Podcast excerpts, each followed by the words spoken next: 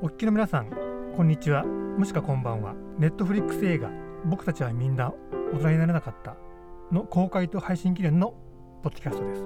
僕たちはみんな大人になれなかったとは SNS から話題沸騰し新潮社より発売された作家萌柄さんのデビュー作です。映画の主演には森山未來さんを迎え共演に伊藤沙莉さん大島優子さん萩原益さんなど豪華人が出演した。90年代から現在までを描く作品です。今回はこの映画の公開と配信を記念して原作の萌柄さん森喜弘監督脚本の高田亮さんを迎え映画「僕たちはみんな大人になれなかった」についていろいろとお話を伺っていきたいと思います。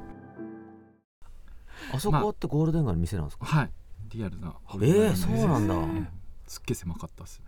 よく機材とか入りましたねとか。もうすっごい狭かったですね。アングルとかね。えでも僕ずっと広く見えた。そうですねね。僕ずっとトイレにいましたトイレでこうやってモニター見てました。へえそそんな日に限って外も雨で。ああそうなんだ。こんなに広くてなんていうの綺麗なお店ゴールデン街ないよなと思って。へ2階のとこだったんですけどえでも一番は端っこの列というか。ああそうなんですか。うん。ラブホテルもね、ああ、うん、かったですね。冷静に考えると広いんですけどね明らかに。あそこララブホにしては。まあ散々さっきからリアリティを押してきて言うのなんですけど、夢夢。ゆ唯一そこファンタジーを強くしようっていううん。狙いで,、あでも全然いいと思いますよ、うん。うん。あそこだけ唯一セットなんですよね。なるほど、ううん。僕だから唯一あのあそこだけ見に行かせていただいて。あ現場に行ったんだ。現場に行ってもうこんなにねあんなに安いのにこんなに綺麗なラブホテルないだろうっていう。そうですね。思ったけどでもそれぐらいでも美しかったから、うんこれはこれで成立してるよねっていうふうに思いましたよね、うん。うん。映画なんだなって思いました。現場行ったのはその1回だけだったんですか？1回だけでした、なんかあのー原作者が現場に行くっていう寒さにいや別に周りは寒くないですよ誰に言ってんですかそれ。いや 誰のことを言ってる誰のことも言ってない。誰自分が思うだけです。これあんまり行くとみんなほら仕事してるから、うん。自分に言ってんですよ。だからそこでね行ってね写真とか撮ってる場合じゃないだろうっていうことでもう最低限もしくは行かないぐらいでもいいんじゃないかっていうふうに思っていました。でもだから山本さんがプロデューサーがねはい。あそこのゴールデン街の山下さんのうん。ところを萌柄さんあのお客さんで座ってお酒飲んでるっていうので「いや来てください」って言うから「嫌です。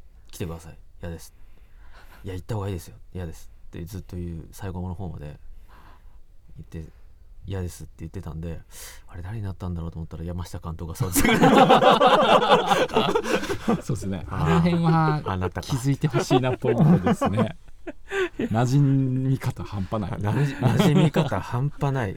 あとあの釣りに朝まで飲んで釣りに行こうよっていうおじさんいるじゃないですか、うん。絶対いるんですよああいう人。うん。ああいう人めちゃくちゃいるんですよ。なんか一人で来てるサラリーマンなんだけどなんかわかんないけどなんか物知りみたいな役割その店のなっててなんかわかんないけど仕切ってるやつみであの人一体何の仕事なんだろうねって後で最後全員言うっていう 人誰なんだって一応裏設定でははい弁護士っていう、へでベンちゃんって呼ばれてるっていうあああれでも本当良かったですよえあれは監督アイデア脚本家アイデア？あのベンちゃんはあのあそうですね。そこそこあのそうですね。脚本ではああのあのディープさまでは書いてなかったですよね あそこ、年配の客、うん、年配の客とか。ガリガやリの客みたいな、うん。そういうっぱなんかやってるうちにみみんなみんなが主役みたいな気分がちょっと出てきちゃって。なんかこういう人こそちゃんと描きたいみたいなちょっとああって、まあ、それもあってあのリハーサルとかもしっかりやったりとかして。ーあの昆虫食とかは脚本にありましたよね。そうっすね、うん。もうあれもいいですよね。もういるなと思って。ゴールデン街とかに。だなんかあのグルーヴ感は、まあ、自分で監督しといて言うのもなんですけどすごいグルーヴ感ですよね。あのシーンの。いや面白かったですよね、僕だってゴールデン街で小説で書いたのって多分俺 J リー J リーガーなんだ。はい。はい。みたいなことを言う嘘つきのうん。サラリーマンみたいなことぐらいは書い 書いたと思うんですけどそれを東出君が普通に俺 J リーガーなんだって って言ってたからもう本当に超良かったと思いました。ね。そうあそこ萌え柄さんの字の文がまたいいんですよね。こう、うん。本当か嘘かわからないことをあの言ってそれっきり合わない人がたくさんいるみたいな書いてあって、あ確かにこのゴールデン街の感じが出てるみたいな、いやなありんかねね。よく僕も、まあ、コロナ禍になる前とかによくゴールデン街行ってた時は、えまあ、よくわからないサラリーマンの人たちとの、ねうん、たまたま隣の席になってえそしたら「何やってんの?」って聞かれるし聞くしでまあ嘘ついたりう嘘つかなかったりどっちでもあるじゃないですか。でね社会っていうのはねなんて言ってで俺でもさ娘がさとか言ってるんですよ。あすいませんちょっとトイレだけ行っていいですか？みたいなことを俺言って、うん。トイレ行って出てきたらいないんですよ。娘がどうしたんだよみたいな。何があったもうそれ永遠に永遠に続くになっちゃうじゃないですか、でもこれゴールデン街っぽいよなと思って、なんかまあ深刻な話をまあ本当に行き当たりばったりその場限り一期一会の人と話す。うん。えトイレ行って出てきたらいないっていう感じとかいいよねと思って。なんかそのゴールデン街とかまあその横丁的なとこもそうかもしれないんですけどなんかいわゆる階級みたいなのが一回なしになる感じ。あの感じえね。えがまあ僕もあのコロナ前とかによく行ってたんであの感じってなんか僕はなんかとなんか尊さを感じて、うん。まあそそれでもあるからこう嘘いいよね。嘘が言えるっていうのもそうだと思うんですけどうん。なんかこう関係なくなるんですよね、うん。なんかあの感じの無 をしっかり描きたかったしなんかそこはすごい描けてるなと思ってうん。自画自賛のシーンですあそこ。うん。よかったっすね本当に。その唯一そのちゃんと,、えー、と映画の音楽としてかかるはい。小沢健二、えー、と原作は犬キャラっていう名前が出てくるぐらいうん、あとタイトルとかにはい「えー暗闇から手を出せあそうかそうか」とかタイ章立てのタイトルね、うん。はい。まあその「犬は吠えるがキャラバンは進む」の中のものはちょっと散りばめてあるぐらいですね、でも、うん。でもあれと映画ではバシッと使おうっていうふうにこれ監督のアイデア。そうですね、うん。あの何か一個。まああのいろんな曲が出てくるんですけどまあ使い切れない部分もあったりしたんでなんかそこは一個大きな役割としては小沢健二さんなり「犬キャラ」っていうアルバムに集約させた方が強くなるっていうのを思って高田さんと決めましたね。うん。で特にあの天使たちのシーンって象徴的に使ってるんですけど、うん。あれは原作では多分言葉としては出てこない、はい。でそれも取材をしてる中であの実際香りの香りを探せじゃないけどなんかあの香 香りに近そうな人を何人かに当たってその中にすごい小沢健二さんをずっと好きな人がいて、うん。その人が本当に聞いてみてくださいってすごいなんか真摯あの真剣に まだどこれがま魔法がっていう。魔法が。で僕小沢健二さんってやっぱそのライフからなんですよね、うんうんうん僕が知ってる小沢健二さんって、うん。なんかまあ王子様でちょっと踊ってる人みたいな印象がちょっとあったんですけど、うん。で犬キャラをちゃんと聞いたことなかったんですよ正直、で、まあ、取材なりしたり実際聞いたりしてなっげえなこの曲っていうところから始まって、うん。でもなんかやっぱ時の流れをすごい感じちゃって情景も浮かぶしなんか、うん。この曲をちょっとなんかあの中心に置きたいなっていうふうにそれで思って脚本的には、ぴったりだったんですよねやっぱりうんそうですね。そうでしたね。そのだからなんかあれですよね。こう原作の持ってるこう儚さみたいなものがちゃんともう、うん。あれもしかして この曲をベースにみたいなそうそうそうですね。思うぐらいのうん。感じはありましたよね。あうん。なんかその無無意識なんです無意識というか、あの意識されてないとは思いますけど、ーただまあそうですね。そのファー小沢健二さんのファーストのえなんなんだあの日比谷野音とかはいはい、僕はもう僕は直撃うん。世代なんで朝日新聞に小沢さんが一面であ広の告ってやね、立ってる写真うん。があったんですけどそれ新聞貼ってましたからね僕。うん、あ鬼滅今だったら鬼滅だと思うんですけど 新聞一面が小沢健二さんのそのソロあの、まあ、ソロデビューの時ね。ソロデビューうん。天気読みうん。の天気読みのシングルでしたっけ？そうソロデビューのそう確か、うん広告ですか、と野音の一広告も緒にや兼ねてたのかな？兼ねてたんじゃないかな、でもちろん僕は野音には行かれなかったんですけど、後で野音のライブを VHS で買ってうん。出たじゃないですか、うんねそれがまあいいと思うんですけどその全部タイトル手書きなんですよ。うんバーって。うん。でそれで僕たちのやつ手書きがあるじゃないですか。もう今いろんな人たちがやってますけどなんか。そのオマージュなんだ。そう。んなるほど。そうだったんですそう。なるほど小沢さんの一番最初のあの VHS の日比谷のやつって全部それも手書きがピッピッピッピッってね手書きが動いてくるんですよ、うん。で天気読みとかうんなってくるんですけどそれのオマージュですなるほ知らなかっどそれ知らなかっなるほど。すっかり忘れてた。まあそれは別に覚えないっていう。うん。みんな覚えてないと思うんで、うん。あれすっごい見てたんです僕だから、そっか。うん。曲、ま、ちょっとね間違えたりとかしながらもそれも全部入ってるんですよね。うん。いいんですよ。たでも本当に僕もは1枚目って聞いてなかったんで、うん。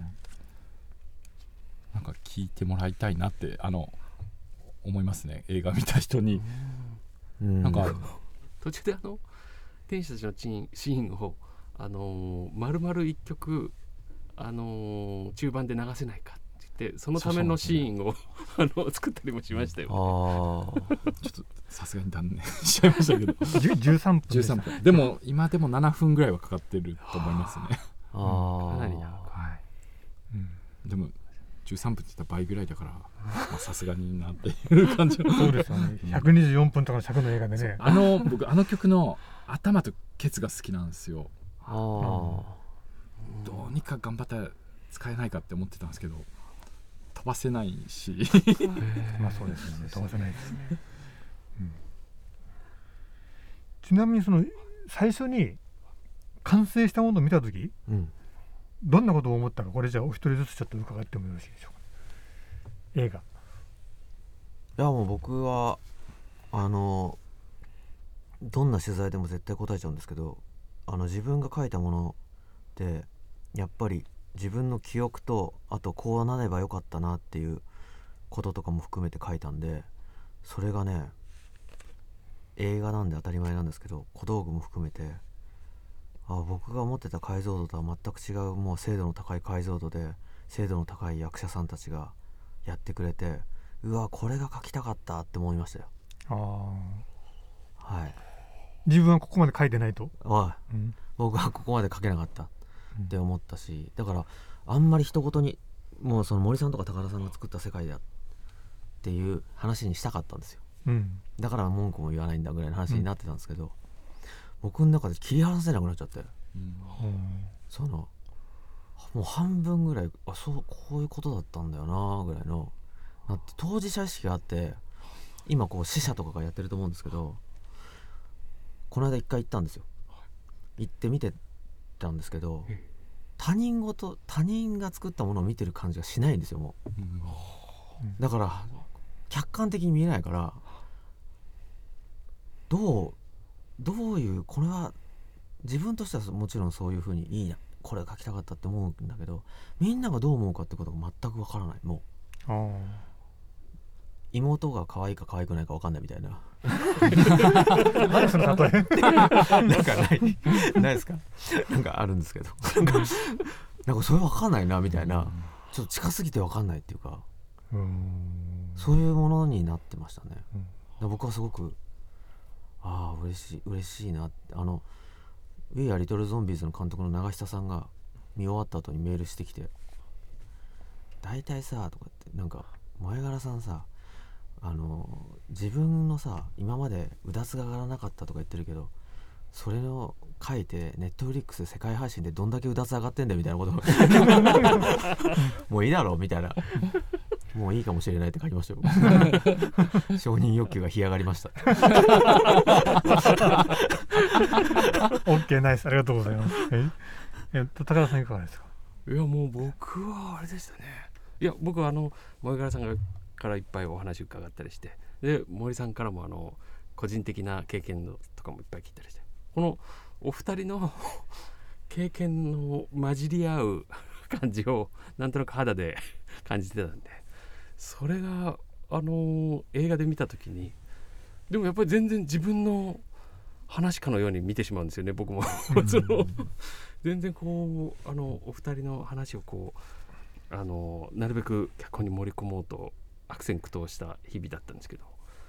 それをなんか出来上がってみるとねもうあのこの感じがあの確かにあったってないんですけどお俺の中にもそれがあったっていう感じが、あのあるんですよね。だからそれがすごく不思議な経験でしたね。うん。あすごいあのあれです。ちょっと萌柄さんの感想と近いかもしれないですけど。うん。すごくなんかこ個人的なものを見たような気分になって感動してしまいました。うん。ありがとうございます。監督いかがですか？いや僕初めて監督したんですけど、ね。唯一うん。映画監督のすごい辛いとこだなって思ったのが、あ。もう僕多分もう40回ぐらい見てるんですよ。あ途中から、うん。なんかもう客観的な感覚で見れなくなっていくの本当に映画監督の一番悲しいー。とこだなってなんか純粋に思ってるっていうのはあるんですけどなんかやっぱなんか皆さんのいろんな人の意見聞いてるとなんかこの映画としこの第一声が映画じゃなくてなんか割と自分の人生に置き換えたことを第一声で話す人が多い気がしてなんかそれがなんか、まあ、自分の中では狙ってた通りのことができたなっていうのはあるのと、うん。もう自分の中なんか本当ななんか客観視が全くななんていうかあっていうか逆逆ですね。客観視しかできなくなるっていうか なんかその感覚がすごい映画監督ってあこれ悲しい職業だなってちょっと思ったっていうか 純粋に客として見てみたいなって思あいますね。すいませんなんか答えれずで。例えばそのまあさっきからおっしゃってるように、うん。映画監督デビュー作ですよね。はい。監督ってのはこういうものなのかっていうのが、まあ、ある種分かったんですよねやってみて、そうですね。仕事としてね、はいはい、うん。で自自作からどうするのかっていう、いやーでも僕あのー映画は初めてなんですけど、まあ、ドラマも撮うんってるし、まあですね CM とか PV でいうともう何百本って撮ってるんで、まあ、正直まあなんかそつなくこなせるだろうって自信がちょっとあったんですけど、まあ、全くもってそつなくもういいかなくて。なんかやっぱり、うん、映画っていうもののみんなのなんか映画のなんか映画って夢があるじゃないですか。なんか、はい夢ってなんかすごいし怖いしなんかそれをちょっと扱うっていうののなんか難しさっていうのはすごい感じたんでなんかこううまくそつなくこなそうとは思わないようにしようと思います。今回それ、うん。なんかすごいうまくやろうって最初すごい意気意気込んでまあちょっと見栄を張るじゃないけど、まあ自信もあったとこもあったんですけど、まあ、見事にいろいろ山にぶつかりまくってでもぶつかりまくったからすごい映画が良くなったなって思うんでまあもう山もういろんな障害にはどんどんぶつかって取っていけたらいいなって思いました。う。んそうあの何度も言っちゃって申し訳ないんですけれどももうさっきからずっとお話伺ってると、映画作るってそこまでしなくちゃいけないんだってことが非常に思うので、うん。なんかもっとねもっと大変だ、うん。僕は本までですけど。そうですね。でも本当になんか別の質問で映画の神様はいましたかってこの間聞かれて、神様なんかそんなものに助けられた記憶はねえなみたいな気正直思ったんですけど なんかこうみんなが頑張って石積んで神殿を作った感じはあるんですよね。はあはその中にいて監督なり演出なりってものできたから、まあ、ある種神に守られたのかなって。うん。でも神様を直接見た記憶はないなみたいななんかそういう感覚でしたね。でも本当面白いですね映画って、なんかこうやってなんか人のなんか人に見てもらってその人が自分の話するとかなんか俺の彼女はとか言われることがなんか本当に作った意味あるなと思って。確かにねそうですね。うん。うん。なんか本当にだから特別な原作だと思うんですよ、この、まあ、萌柄さんにしてもこの一作はなんかちょっとこれから書く本とは多分違う、そうですね。もんだと思うし、うん。僕も同じく初監督で撮ったんですけどなんか本当にんなんか自分たちの経験、まあ、萌柄さんの当たり前な原作なんででそこに僕とかの経験とかもどんどん入れてったりしたけどなんかそれがどんどん世の中の人の自分の物語になっていく感じっていうのは本当にいやあの脚本作り頑張ってよかったなって すごい思いますね。でなってほしいなって思います。その特に印象に残ってるシーンとか、あのじゃあ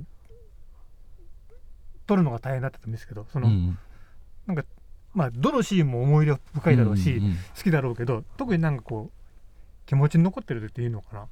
別にその物語のドラマ性とは別のところでうんもういいんですけどそれぞれあります？なんかやっぱりどどのシーンも思い出深いんですけどなんか、まあ、佐藤森山未来さんははい。もうほぼずっほぼ全身出てるんす映画なんですよ。でやっぱりなんかいいつ撮影のことを思い返しても森山さんの顔が浮かびますね、なんかうん。あのやっぱりなんかあの彼ともう撮影中もずっと話して撮影終わっても話してで割とこう脚本に関係のない時間全然描描いてない時間の話とかもいっぱいしたりしてっていう。だなんかその本当に撮影のことを思い返すと森山さんと喋ってるっていうのが、まあ、正直パッと思いつくのはそいつもそこが思いついちゃいますね。なるほど。うん高原さんいかがですか？いやもう僕本当俳優さんってすごいなと思いましたね。あの本当皆さん素晴らしくて。うんあのあの東出さんがカロリーメイト食べながら俺もうやめるからとか言って 言ってるとことか。そそこ を思い思い出してる。あれ東出君から監督カロリーメイト食っていいですかって言われて正直「え何言ってんの?み」ええなななんで？みたいな感じがちょっとあったんですよ。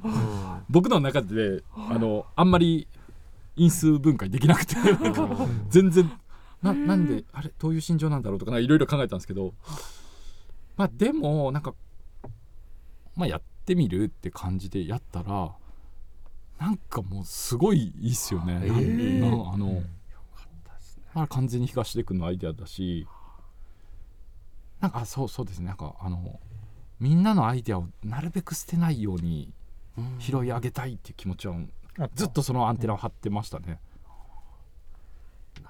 まあ、みんなはもっとお前が考えるって思うとこもあったとは思うんですけど なんかやっぱこうみんなのアイデアなりみんなの経験でん膨らんでいくんじゃないかってすごい今回はうん。すごいそこに期待したというか、うんだからみんなアイデアくださいって言うんですけど言ってもそんなにボコボコ飛んでくるもんじゃないし、うん。やっぱそこはちゃんと話し合ったりする時間で生まれてくるもんだなとは思ったんでうんなんか本当に本当に話し合うって大事だなっていうことをすごい感じましたね。そのうん。特にあの森山さんはじめ俳優陣とはそこがなんかすごい意識してややれた部分があるんでなんかすごいみんながどんどん役には入っていく感じがなんか全然自分の想像以上に深く入ってってくれるというか、あ。ーめちゃくちゃ良かったですよね、森山さん当然もうあの、あの初デートのたどたどしい感じと、うん。と現在に戻った時のあのもうよなれた感じうんの差がめちゃくちゃすごいですよね。ずずっと森山さんはやっぱ若い時演じるのがつ辛いっていうか大変ってはいはいまあそこはですよね。うん。でまあもちろんその精神的に持っていくのもそうだしなんかあ僕たちからしたら若く見せることもやっぱすごい難しいっていううん難しいけどすごい頑張れたと思ってるんですけどなんかそういう本当に森山さんの没入力みたいなの感じてやっぱそれはすごいなと思って、まあ、当たり前ですけど絶対俺できねえなって思いましたね。それを受けるまた伊藤さんがう伊藤沙莉さうんん素晴らしいですよね。なんかあのささゆりちゃんはあの結構原作にも香りってどんな人かわかん唯一わかんない人なんですよね、確かに確かにね、うん。ヒントがなうん。ないっていう、そうね。で、まあ、時代も違うしなんかあ伊藤さんは結構役作り。で僕もゆなんか佐藤とかなんか他のキャストについてはなんかここういうこういう感じだと思うって割とはっきり言えたんですけどなんか自分の中でも俺なんかでも香りだけどんな人なんだろうっていうのが結構最後の方まで残ってて撮ってるうん。途中で脚本できた。よし行こう。香りってこんなやつだよって。なんかあんま香りだけは言えなくて、うん。だからうん。彼女はそこを結構苦労したしそれは監督としての助け舟をあんまり正直出せなかった気がして、もうなんかラブホそのがテルのシーンとかめちゃくちゃ良かったですよね。そうか不思議ですね。あでもああいう子あの外側はいるんですけどね、うん。ああいう趣味でうん。ああいう服装でああいうライフスタイルの子って、うん。ああいるいるなんですよね、うん。はいはいはい。原作読むとうん。あ映画もか。でもなんだろう。側はいるんだけど中身の本当の真ん中のとこがうん。わからない、っうん。あていうのは確かにそそそうだなとは思いますね、ーうん。うん、あれはどういうつもりで書いたんですかって言われても困る。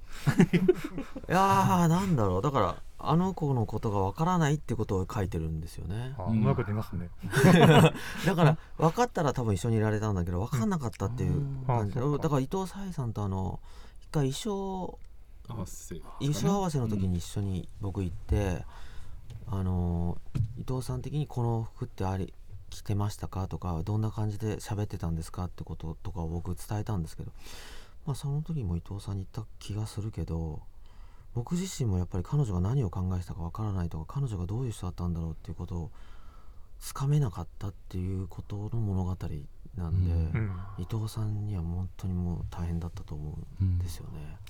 一番困りますよね。そう。俳優としては。そう。やれって言われてもっていう。そうそう。うん。で森山さんもなんかまあ森山さんみんなにいい刺激与え東出君とかすごい森山さんに影響を受けてんのかなってなんかみ僕は客観的に思った部分もあったりしたんですけどなんかそう森山さんが引っ張ってってくれるとこもあってで沙莉の役沙莉ちゃんの役に関してはそうちょっとある種僕らがすあこういう方がいいんじゃないこういう方がいいんじゃないってなんか言い過ぎてよく分かんなくなる状態とかになっちゃったりもした。りモデルがいた方がいいんじゃないとかなんかいろいろあったりして、うん、でもなんかもう結果もう私が決めますみたいな感じにはなってたんで。うん。素晴らしいですね。そうだ前からさんにその印象的なシーン聞いてなかった？はい。僕はまあ見に行ったっていうのもありますけどラブホテルのシーンうん。は、まあ、ベッドシーンも含めてですけどただただ会話をしているシーンも含めてもう全部美しいっていうことでしかないというか、まあその中島ラモのことを語ったりとか、うん。あとまあ小説を書いてみたらみたいなのとかがもうなんか僕の中でこう工作しまくっちゃって。あのこれどうなってんだみたいな。これここのメビウスの輪から出れないじゃないかみたいなによってこの小説を書いて映画になってえおいおいみたいな感じになってるんですけどあそっかそっか、うん。あのシーンとか本当に美しかったなーって思いますよね、うん。うん僕はなんかラブホテルのシーンが好きです、うん。うん、すみれさんもすごい良かったですよね。うん。あのスーの。そうですね、うん。多分僕が書いたはい。その小説の中のススーっていう役とはすみれさんとは全くタイプが違ううん。うん。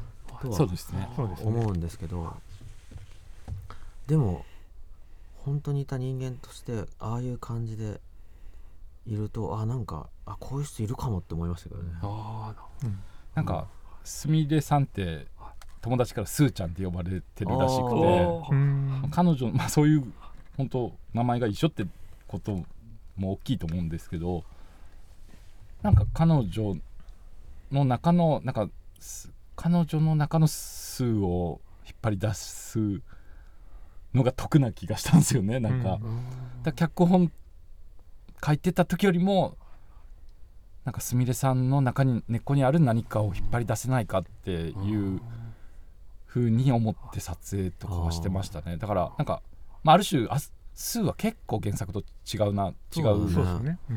なんかまあ職業は一緒だとしてもなんか結構精神性は結構もしかしたら真逆ぐらい違うかもしれない。ね、うん、一番違いますよね多分。でもなんかそこに佇んでるすみれさんをなんか、まあ、ある種ドキュメンタリー的な発想でもあるんですけど、なんかそこを引き出した方が得だなって思ってそうみんなで動いて得したなって思ってますね。じゃあ割と俳優に引っ張られてそういうふうに役を変えたっていうか違う人でもいいやってるんだって言ったいやあのー違ういやいやでもいやなんかでもすみれさんはすごいいいと思ってたんで、うん。なんか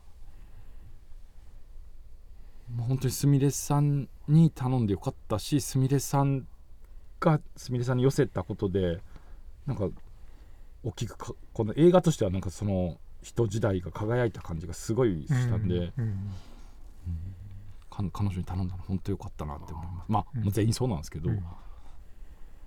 七瀬の篠原さんも素晴らしかったですよね、よかったですね。いいですよね、ん。篠原さん3日間しか撮影なかったんですよ、はいはいでも3ヶ月前ぐらいから会ってて割と3ヶ月間ずっと役作りしててあそれこそなんか篠原さんとは本当七瀬ってピンポイントで出てくるんですけどもうその間の何してて、はい原作に書かれてないことをこの間何してたんだろうとかなんなんで店潰れたんだろうとか。なんかそういうすすごい間の時間の話ばっかりしてて。で当日のお芝居のシーンに関してはその当日っていうのでなんか本当にでもすごい長い間話しましたね。あの七瀬って割と原作になかった名台詞が2つぐらいあった記記憶が。あの8割はあゴあミで。あれ原作なかったですよね。ないですね。ああともう一個あのお店を辞めた理由。ああれも原作なかったでしょ。ない。違う、うん、どっちもはっとこう息を飲むような。うん。うわこのセリフ。あれでもなかったな原作にって思ったりしたんですけどね見てて。あありがとうございます。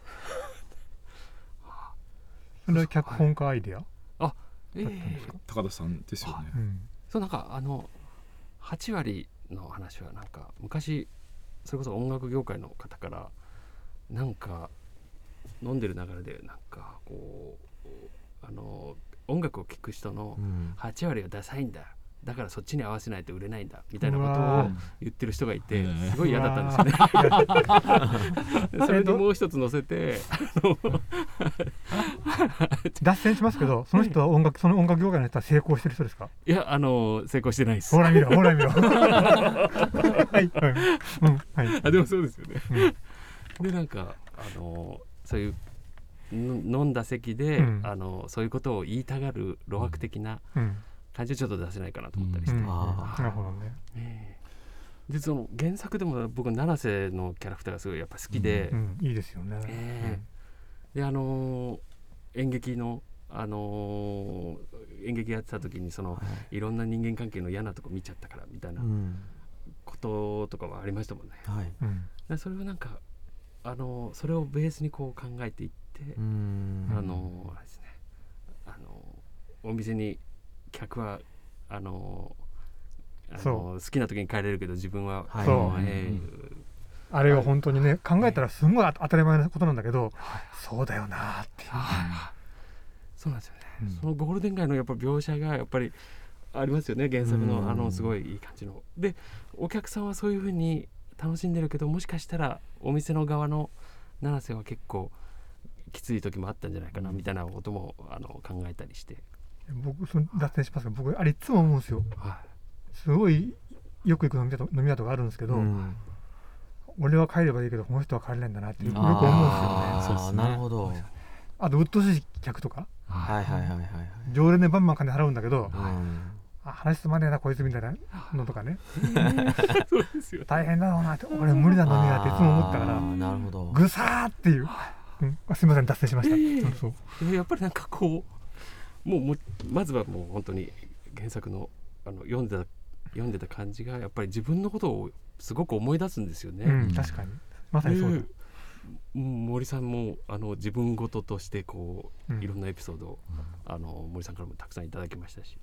であの前柄さんもあの原作にないところまでやっぱりはい。いろいろ教わったんで、それに感化されてやっぱ自分もなんかこうああいう人いたなみたいなのが、うん。やっぱり出てきて好きなキャラクターにそれをあの載せたくなったという感じではあ篠原さんとはい本当に店をまある辞めるきっかけになった理由って全然 原作にも映画にも出てこない話をしてて、なんかあのちょっと一元さんをだいぶぼったくるようになって それを繰り返してなんかこうリアルすぎる。うわリアルだね。なんかゴそうールデン街いうでそれすごいリアルだなそれを繰り返したことによってなんかちょっと自分の中でのまああのあいわゆる常連をちょっとずつ失ってってなんか自分の中でのサイクルがやっぱ回んなくなったんじゃないかって話したのを思い出したね。ななんかもうなあなんか本当にこう森山さんはもうずっと出なきゃいけない大変さってあるじゃないですか、他の人はピンポイントでその余白を埋めなきゃいけない大変さっていうのが明確にあってまあ、七瀬とか分かりやすくその確かにね。この人3回出てくるけど全部人生としては全然違う人生として出てくるんでその一日一日演じりゃいいって感じじゃなかったと思うんですよねなんか、あーなるだからほどねうん。原作だとあのなんかサラリーマンに怒鳴ってるんですよね、うん。最後見ると。きああれが悲しくて最初そのまま書いてたんですけど。ね。もっと欲しくなっちゃったんですよ。七瀬は原作よりキープレイヤーによりますね。なってますよね。で聞く聞くのは非常に野暮なんですけど七瀬はその関口みたいなモデルはいるんですか？あいます。いるんだ、うん。いるけどああいう人じゃない。うん。けどまあうんまあよくあるゴールデン街あるある話なんですけど、うんまあお金借りていなくなっちゃったんですよね。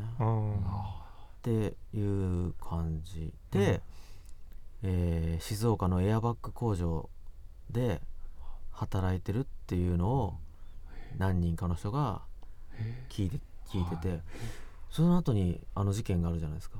はい原作の方にある事件ね、うん。はいであれって静岡のエアバッグ工場だったんですよ確かああそれでつそれで考えついたんだ。そなるほど。あれってエアバッグ工場だったよね。エアバッグ工場だったよなみたいな感じの話をみんなでしたのを覚えてる。うん。でそれを小説にまあ創作して入れたわけだ。想像というか。そうですね。なるほど。うん。ある種まあだから生命体としては強い人でしたよね、うん。それぐらいの事件を起こす人もいる中で彼はなんかた確かもう本当に風の噂の噂ですけど、うん。平然と働いてると、うん。うんええみたいな感じでしたね。もうねあれですもんね。あのエクレア工場からずっとこう、はいはいはい僕のことをこそうそうそうそううそう。見てる人でもあるっていう、うん。森さんがこうすごい七瀬を大事にしてましたね。なんか脚本の段階でも大事にしたけどなんか篠原さんと会うと余計大事にしちゃう。3日しか撮影してないのに。ねえいい人だもん、うん。でもなんかあのごめんなさいあの思い出のシーンとかうん。全部とか言っといてなんなんですけどやっぱあのコロナ緊急事態宣言下うん。ですかね、撮影新宿とか渋谷の誰もいない。確かに確かに。あれはなんかさっきもじゅ映画見てなんか感想もなんかうまく言えなかったんですけどなんかあそこはなんかやっぱすごい力持ってんなって思った思った、うん、撮ってても思ったしやっぱ繋いだもの見てもうん。なんか圧巻だな圧巻っていう言葉どうかと思うんですけどなんか。まあもうあの、うん。今のあの時期しかないかもしれない。そうですね。だって本当に誰もいなかったんですもんね。そうですそう。ね当たり前だけど。ねすごいよね、うん。ちょこっと後ろに通ったタクシーは編集で消したりとかはしたりもしたんですけどなんか本当に周りに誰もいないところの新宿で2人っきりで歩いててでゴミ箱に倒れるって。なんかすごいなすごいなって自分たちで考えたいっていうのなんかあれなんですけど なんかうん。力強いとこだし、まあ、そこはまあコロナもまたいだことによって生まれたシーンで原作にもないシーンだしう、ん。なんかこの映画ではそそこのサンドイッチとして出てくるなんかすごい力強いなってなんか撮ってて思いました。うん。だってあんきっとあんなの、まあ、偶然っていうかたまたまコロナにななったから撮れたシーンですもんね、そうですね。最初ないですもんねうん。当然結構にううん。ん。最初はオリンピック後のうん。ことを想像しながら書いてたんですよね。そうですね。ああそうか、森山未来さんがオリンピックで出たのが結構びっくりしました。本当ですね。確かに。おーっておいろいろいろいろ思う。そうですね。なんか公開する頃にはもう終わってるつもりで書いてましたね。ええ。あだからまさかこうなるとはなんだけど、うん。そのまさかこうなるとは、まあ、その世間がともかくとしてうん。映画にとっては、まあプラスになったってちょっと不謹慎かもしれませんけれども、うん。はい、なんか作用があったとそうですね。言えますよね。なんか久々に映画でコロナの人数とか言ってああ。少ないなとかなんか思い思っちゃったりもしたんですけど。なんかあの時はあんなに多かったんだっていうイメージで書いてたんですけど。ええ。本当にね。うん。そうですねというようにですね、は4回にわたり、はいえーお話ししてまいりましたが締めに一言ずついただきましょうかね。えー、とじゃあこれはど、えー原作脚本監督の順番でいきますか。一言ずつはい。えー、と僕はえー、と監督と一緒に一回見た死者と、えー自分のテレビの美術制作の人間たちと一緒に見た死者で、えーこの間一回見た3回見たんですけど今度お客さんとかが入っている映画館で見てみたいなっていうふうに思っていますので、早く11月5日が来ればいいなって思ってます。はいありがとうございます。はい、百万宝さん。そうですねいやなんか萌柄さんがこれをなんで書いたのかなみたいなのをちょっと思う時期があったりしてあでなんか僕これ書いたのが45 5ぐらいだったんですか56ですかね。それでこう40代後半になるとなんか人生の残り半分を今持ってるものであの生きるんだろうなみたいなことを思った時になんか自分の中にもっとなんかあるんじゃないかみたいなことあを思い出したくなる年なのかなと思っちゃったりして。うん。で萌柄さん42歳ぐらいでしたっけ？そのいこの小小説書かれて43でしたね。3でしたっけ？はい。これ書いた時は。ああだからなんか40代の中盤ぐらいになるとそういうこと考えるのかなとか思いながらあの書いてたんでこれを見るとなんかそういうこう映画完成してあうんの試写で見た時になんかこう自分の中のものをもう一回なんかこう 探るような、はい。あのー気持ちが蘇ってきてこう、あのー節目節目に見ようかなと思ってます。ありがとうございます。最後にもらうと。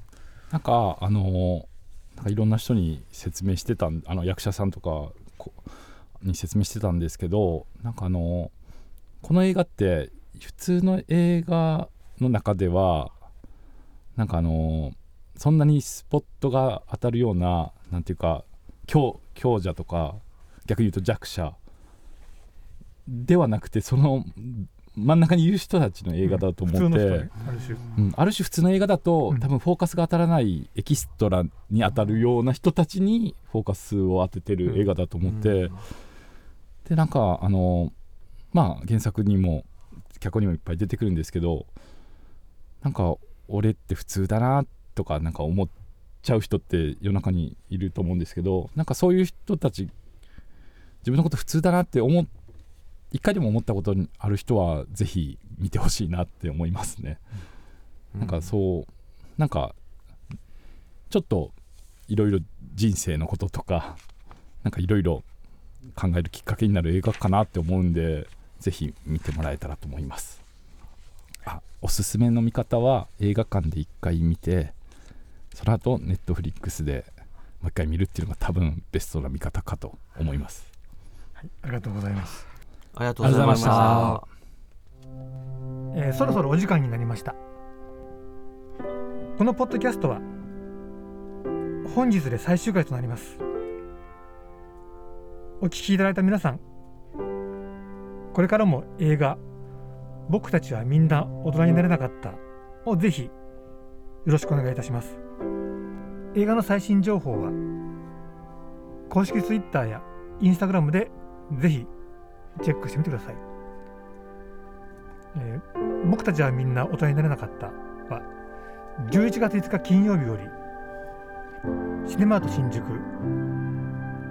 池袋シネマロサアップリンク吉祥寺ほかロードショーとネットフリックス全世界配信です。ぜひご覧ください。